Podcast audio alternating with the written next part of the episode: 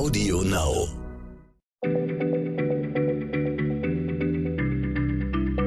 Schneller Schlau, der kurze Wissenspodcast von PM.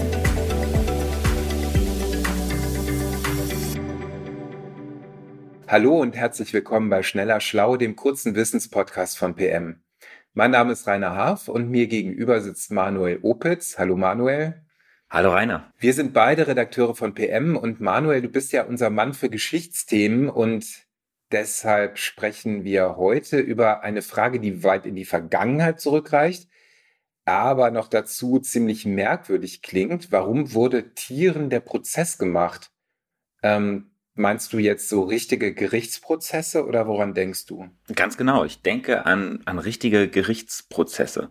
Vom Hochmittelalter, so, so ungefähr ab dem 13. Jahrhundert bis ins 17. Jahrhundert hinein, fanden in Europa Dutzende, vielleicht auch hunderte sogenannte Tierprozesse statt. Das waren also Gerichtsverfahren, zum Beispiel gegen Schweine, gegen Hunde, Ochsen, Ratten, Heuschrecken, Würmer, Käfer, alles, was es so gibt. Es gibt sogar ein Gerichtsverfahren, das gegen Delfine geführt wurde. Und dabei handelt es sich um Verfahren, die formal genauso abliefen wie strafgerichtliche Prozesse bei Menschen. Also mit allem, was wir so kennen. Anwälten, Gerichten, Anklagen, den Zeugenaussagen, Gerichtsboten, Schuldsprüchen und damals natürlich auch noch den Henkern. Sogar Untersuchungshaft gehörte für manch ein angeklagtes ähm, Schwein zum Prozess. Oh Gott, ey. Das, das arme Schwein. Also, ja. Äh, ja. Ähm, das ja, ist, ist ja wirklich ähm, irgendwie ein bisschen traurig und äh, klingt sehr abgefahren, aber äh, ich meine, was haben denn diese verurteilten Tiere äh, verbrochen?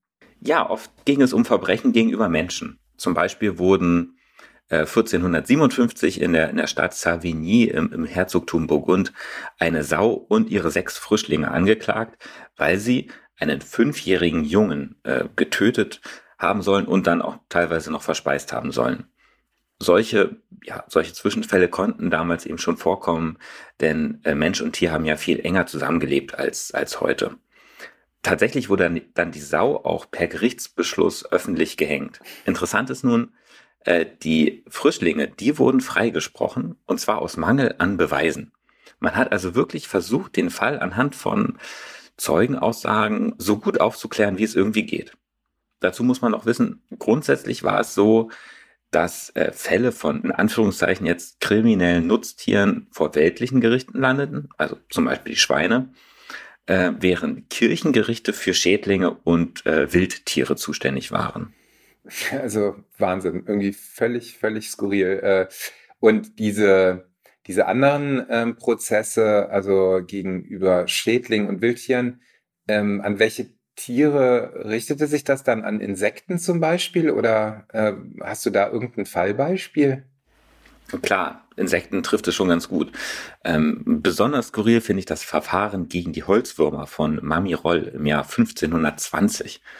Die besagten Würmer hatten nämlich den Bischofsstuhl der Dorfkirche so zernagt, dass der Stuhl zusammenbrach. Und zwar samt Bischof. Äh, dieser fiel daraufhin in den Stand der Blödigkeit, heißt es in einer Quelle, sehr schön. Also komm, das, das hört sich an, als würdest du das gerade, als würdest du es dir gerade ausdenken. Nein, natürlich nicht, Rainer. Und ich bin noch gar nicht zu Ende, denn es geht noch weiter. Das Kirchengericht schickte daraufhin einen Boten in die Kirche und der las den Würmern eine Vorladung vor. Natürlich blieben die Angeklagten dem Gerichtssaal fern, trotzdem wurde ihnen ein Pflichtverteidiger zugewiesen, der ihre Interessen vertreten sollte. Äh, das Gerichtsurteil lautete letztlich, die Würmer sollten binnen sieben Tagen die Kirche verlassen und in einen Baum umziehen, den die ähm, Stadtbewohner für sie ausgesucht haben. Ob die Würmer dem Urteil Folge geleistet haben, ja, das ist nicht überliefert. so, und das, das klingt natürlich äh, für uns heute witzig, aber es gab auch wirklich sehr ernste Fälle, zum Beispiel Ratten oder auch Heuschrecken, die die Ernte vernichtet haben und also quasi eine, eine richtige Bedrohung für die Menschen auch darstellten. Und diese sozusagen verbrecherischen Tiere, die wurden dann häufig von Kirchenmännern äh, mit Bannflüchen belegt oder auch exorziert. Hm, also irgendwie hört sich das ja so an, als, als hätte man damals äh, die Tiere irgendwie wie Menschen behandelt oder, oder anders gesprochen, als ähm, wäre man damals eben davon ausgegangen, dass Tiere ebenso wie Menschen zwischen Gut und Böse unterscheiden könnten. Ja, da, da kommen einfach mehrere Faktoren zusammen. Wir müssen uns ja klar machen, die Menschen hatten damals zum Beispiel ja keine toxischen Chemiekeulen oder so, um, um Schädlinge loszuwerden. Also haben sie sich eben Hilfe von Gott erhofft. Außerdem setzte sich ab dem 12. Jahrhundert eine neue Rechtskultur durch. In, in Städten, in der Verwaltung, aber auch im öffentlichen Leben. Da regelten immer mehr Gesetze und Normen den Alltag der Menschen. Historikerinnen und Historiker sprechen deshalb auch von einer Allmachtsvorstellung vom Recht. Äh, vielleicht kann man sich das so vorstellen. Wenn wir heute ein Problem haben, ne, äh, dann erfinden wir halt eine Maschine, irgendein technisches oder von mir aus auch digitales Gerät, um Abhilfe zu schaffen. Und damals dachte man eben, mit dem Recht irgendwie alles regeln zu können. So war ja auch das Mensch-Tier-Verhältnis sehr, sehr klar geregelt. Die Bibel schreibt die Menschen ja als, als Herren über die Tiere fest.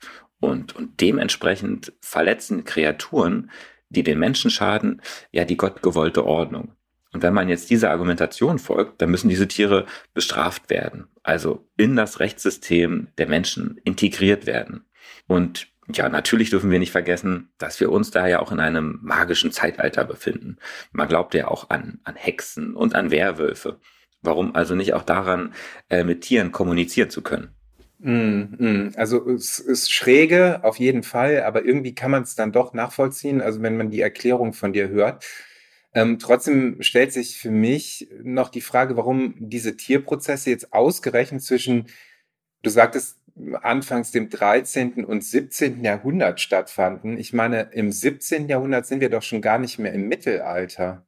Ja, das äh, stimmt natürlich. Du hast total recht. Da sind wir in der frühen Neuzeit. Auffällig ist, dass sich diese Tierprozesse mit einem anderen Phänomen zeitlich überschneiden, und das waren die Hexenprozesse. Und das ist natürlich kein Zufall. Wir befinden uns eben in einer Zeit, in der weltliche und, und geistliche Obrigkeiten ihre Macht immer stärker ausbauten. Also die, die griffen immer stärker in den Alltag der Menschen ein, die übten immer mehr Kontrolle aus. Und deshalb lautet eine Theorie zur Entwicklung dieser Tierprozesse, dass die quasi ein, ein Resultat dieser, dieser zunehmenden Ordnungsmacht äh, sind. Und das gilt gerade für schwierige Zeiten. Denn äh, mit dem 15. Jahrhundert, da sorgte auch noch ein, ein Klimawandel für, für Ernteausfälle und für Wirtschaftskrisen. Da war natürlich die Obrigkeit äh, gefragt und die wollte be unter Beweis stellen, dass man noch Herr der Lage ist. Egal ob jetzt gegen vermeintliche Hexen oder halt eben verbrecherische Tiere, wie in unserem Fall. Und dann in der Zeit der Aufklärung, äh, ja, da fanden dann diese Tierprozesse dann tatsächlich ein Ende. Hm, okay. Äh, was mich noch interessieren würde, ist, woher man eigentlich überhaupt über diese Tierprozesse Bescheid weiß, was für Quellen es gibt. Ja, Rainer, jetzt, äh, jetzt legst du äh, richtig den Finger in die Wunde. Denn äh, diese Tierprozesse, die sind auch unter Historikerinnen und Historikern echt umstritten. Einige meinen nämlich, dass es diese Prozesse gar nicht äh, gab, sondern dass die eine Erfindung sind. Aha, okay. Also, das hatte ich doch ganz am Anfang schon gemutmaßt. Eine Erfindung von dir. Aber das heißt, äh, wie kann das sein? Das haben andere Leute erfunden, nehme ich dann an. Also, ich bin unschuldig. Ich war es auf jeden Fall nicht.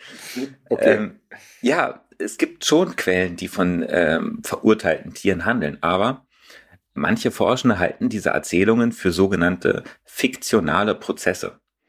Das sind also Gedankenspiele, die von angehenden Juristen als Schreibübungen verfasst wurden. Sprich, um zu lernen, wie man sich halt juristisch ausdrückt und argumentiert. Eine andere Möglichkeit ist, dass es sich um, um bloße Märchen oder auch um Parodien handeln könnte.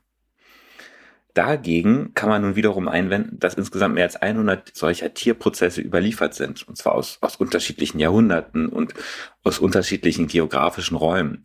Das wären dann also ganz schön viele ausgedachte äh, Prozesse oder, oder Schreibübungen. Deshalb gehen die meisten Forschenden auch davon aus, dass es dieses Phänomen der, der Tierprozesse wirklich gegeben hat. Hm, also Tierprozesse sozusagen als Schreibübungen für Juristen, darauf muss man auch wirklich erstmal kommen. Ich finde aber zumindest äh, gibt dieses Thema ja auch mal einen Anstoß, über das Verhältnis von Mensch und Tier nachzudenken oder über die Frage, wie wir eigentlich heute mit Tieren umgehen und zu Tieren stehen. Jedenfalls vielen Dank für diesen interessanten Einblick in die Zeit der Tierprozesse, lieber Manuel. Und euch, liebe Hörerinnen und Hörer, vielen Dank fürs Zuhören. Ich sage Tschüss, bis zum nächsten Mal. Tschüss. Schneller Schlau, der kurze Wissenspodcast von PM.